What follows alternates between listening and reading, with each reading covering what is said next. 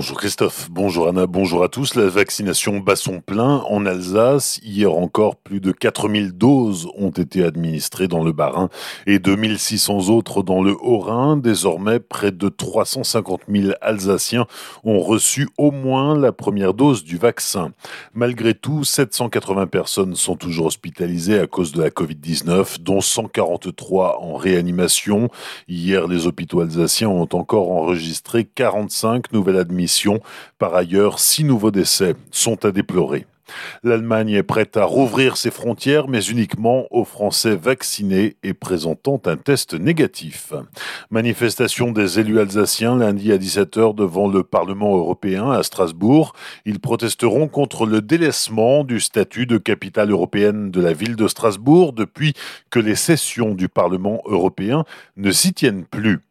Ouverte il y a un peu plus de sept ans, la salle Europe, implantée au cœur du quartier prioritaire de la ville portant le même nom à Colmar, avait pour ambition de permettre au plus grand nombre d'accéder au spectacle vivant, mais dans les faits, pour Gaël Doucali-Burel, directeur de la salle Europe, la structure se heurte à certains problèmes. On rencontre des difficultés sur euh, l'offre payante, puisque parfois ben, nos spectacles sont quand même pas forcément abordables à tous, et on en est conscient, on travaille évidemment sur euh, la question tarifaire, mais aussi dans l'équilibre de notre budget de fonctionnement global. On a réussi quand même à travers certains sponsors euh, donc à pouvoir ouvrir des sessions gratuites. Et évidemment, il reste deux questions qui sont en chantier et sur lesquelles on travaille actuellement. Ce sont les questions de la représentativité. Quel spectacle on a envie de montrer à qui et euh, en fait quel procédé participatif on peut mettre en œuvre pour qu'il y ait une sélection commune, un groupement de programmation euh, qui appartienne aussi aux habitants et qui amène plus de diversité dans nos propositions. Et ça, c'est un peu compliqué à mettre en œuvre bah, évidemment en ce moment, puisqu'on n'accède pas facilement au public euh, en tant qu'organisateur aujourd'hui, mais c'est aussi un problème d'occupation de la salle de par le Covid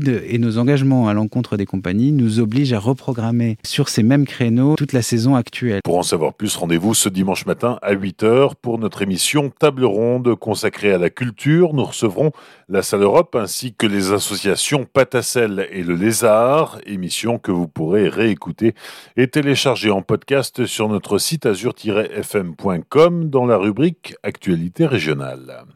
La Banque alimentaire du Bas-Rhin se met au numérique avec la crise sanitaire, la crise sociale qui en découle a fait exploser la précarité en Alsace. L'an dernier, les distributions de denrées réalisées par l'association caritative ont augmenté de 19%. Les associations bénéficiaires aussi.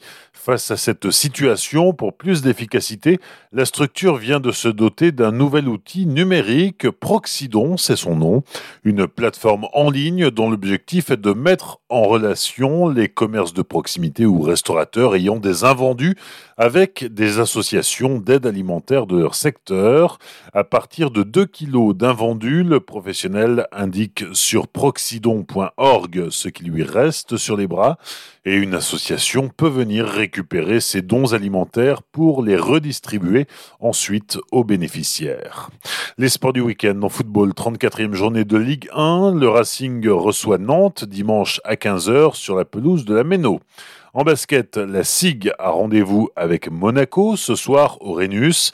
La rencontre débute à 21h. En handball, 24e journée de Pro League, le SHB reçoit Saran ce soir au CSI. Le match débute à 20h30 et vous pourrez le suivre en direct en Facebook Live sur la page du SHB. Bonne matinée et belle journée sur Azure FM. Voici la météo.